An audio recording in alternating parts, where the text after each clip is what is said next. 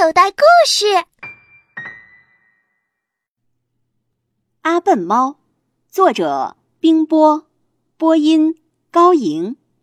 第一集，特别闹钟。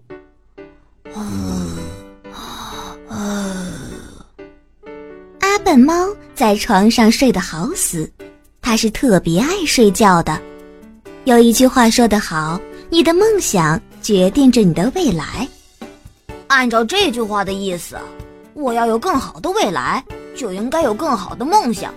所以，阿笨猫对自己说：“我应该多睡觉。”叮铃铃，早晨六点半，闹钟响了。啊！吵什么吵？阿笨猫很恼火，因为闹钟吵醒了他的梦，也就等于影响了他的未来。叮铃铃，闹钟还是响着。阿笨猫火了，他拿起闹钟就把它摔在地上。闹钟不再发出声音了，确切地说，闹钟已经被摔破了，发不出声音了。阿笨猫翻了个身。吧嗒吧嗒嘴，又睡着了，继续做他的梦。这一觉，阿笨猫一直到下午三点钟才醒过来。等他清醒过来，才想到一件非常重要的事。啊，糟了糟了，我又要知道了！约好今天大家一起去春游呢。阿笨猫胡乱地洗了个脸，往双肩包里塞进了好些吃的。赶快跑出门去，直奔那棵大樟树。昨天说好的，大家在那里等。可是阿笨猫刚跑到门口就站住了，因为小松鼠、小兔子和小刺猬他们三个已经春游回来了。他们都是一副兴高采烈的样子，看来玩得很愉快。小松鼠说。嗯，今天春游玩的可真痛快呀！小兔子说：“是啊，真高兴。”阿笨猫举起拳头，照着自己的头上乱打。啊，我真恨我自己，老是睡懒觉。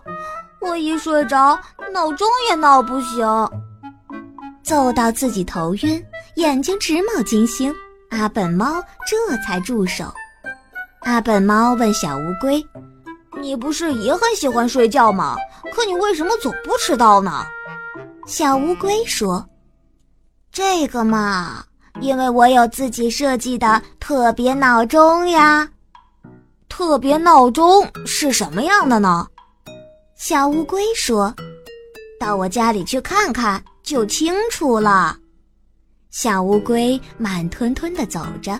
阿笨猫一步步地跟着到他家里去，小乌龟走得非常慢，阿笨猫急死了，说道：“你走得太慢了，还是我来背你吧。”“好啊，玩了一天，还真的累了。”阿笨猫背着小乌龟噔噔噔地走，在小乌龟的家里有一个非常古怪、非常复杂的一套装置。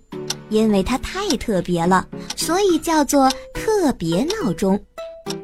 这个装置一共用了二十多个齿轮、十多根传动曲柄，还有几个转盘什么的。最奇怪的是，床的上方装了一个很大的木锤。天啊！阿笨猫说：“这么复杂呀？”小乌龟说。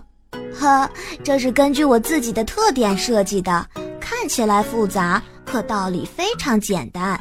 那就是闹钟一响，这个大木锤就会一下一下的往下敲，直到把我敲醒。这灵吗？阿笨猫问。当然灵了，我试给你看吧。小乌龟调好了闹钟，躺到床上。一会儿，闹钟响了，那个机器开始转动起来，最后带动了那个大木锤，那个木锤就一下一下地敲在它的背上，当，当，当。你看，有木锤这么敲着我，我还能再睡懒觉吗？小乌龟说：“阿笨猫很佩服地说：“是很灵呢，我也去照这样装一个。”阿笨猫拿着小乌龟给他的图纸，开着车去市场里买了一大堆的零件。回到家，阿笨猫叮叮当当的动手干了起来。忙了好半天，阿笨猫终于装好了那个特别闹钟。看起来它和小乌龟家的那个一模一样，不过我还得改装一下。阿笨猫说：“因为我个子比小乌龟大，得把那个木锤换个大些的。”他专门做了一个特别大的木锤换了上去。当全部安装好的时候，小松鼠来了。小松鼠说。明天早上七点钟，我、小兔子和小乌龟还有你一起到湖上划船，你去不去啊？去啊，去啊，当然去了。阿笨猫说：“可别迟到啊！”啊，这次一定不会迟到了。晚上，阿笨猫准备了很多吃的，装了一大包，然后他再把闹钟调到早上六点钟，阿笨猫放心的睡觉了。啊啊！早晨六点钟，闹钟响了，叮铃铃。声一响，机器开始转动起来。机器一转动，带动了那个大木锤，大木锤一下一下的砸了下来。阿笨猫的头被大木锤砸了第一下就醒了，它刚刚要起来，接着被砸了第二下。这一下砸在头上的老地方，好痛呀！哎呀，我得赶紧避开，免得被砸第三下。正这么想着，大木锤落下来，又砸了第三下。被砸了第三下，阿笨猫的头已经晕了，眼睛也花了，还冒出金星来。他心里想逃开，但是已经没力气了。啊，痛死我了！大木锤可不管，还是一下一下的砸。哎呦，救命啊！大木锤一共砸了五十下才停住了。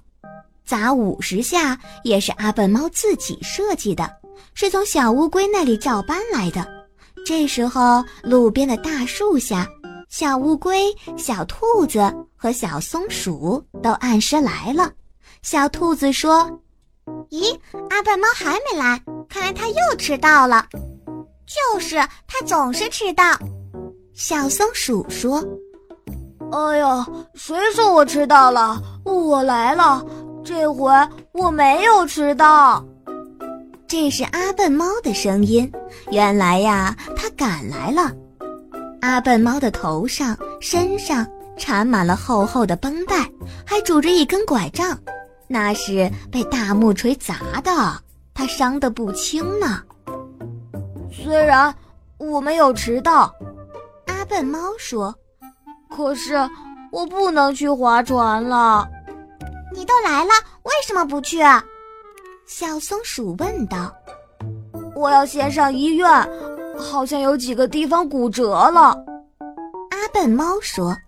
这时候，小乌龟说：“哎呀，忘了告诉你，特别闹钟只有我可以用，你不能用的。为什么呀？”阿笨猫问。“因为我背上有硬壳呀，不怕砸。”听了这话，阿笨猫差点晕过去。各位爸爸妈妈们，你们好！您现在收听的内容来自口袋故事 App。想要听更多讲座内容，欢迎下载口袋故事 App，也欢迎关注口袋故事的微信公众号。首次关注还可以领取口袋故事三十天 VIP，和孩子一起畅听十万集故事。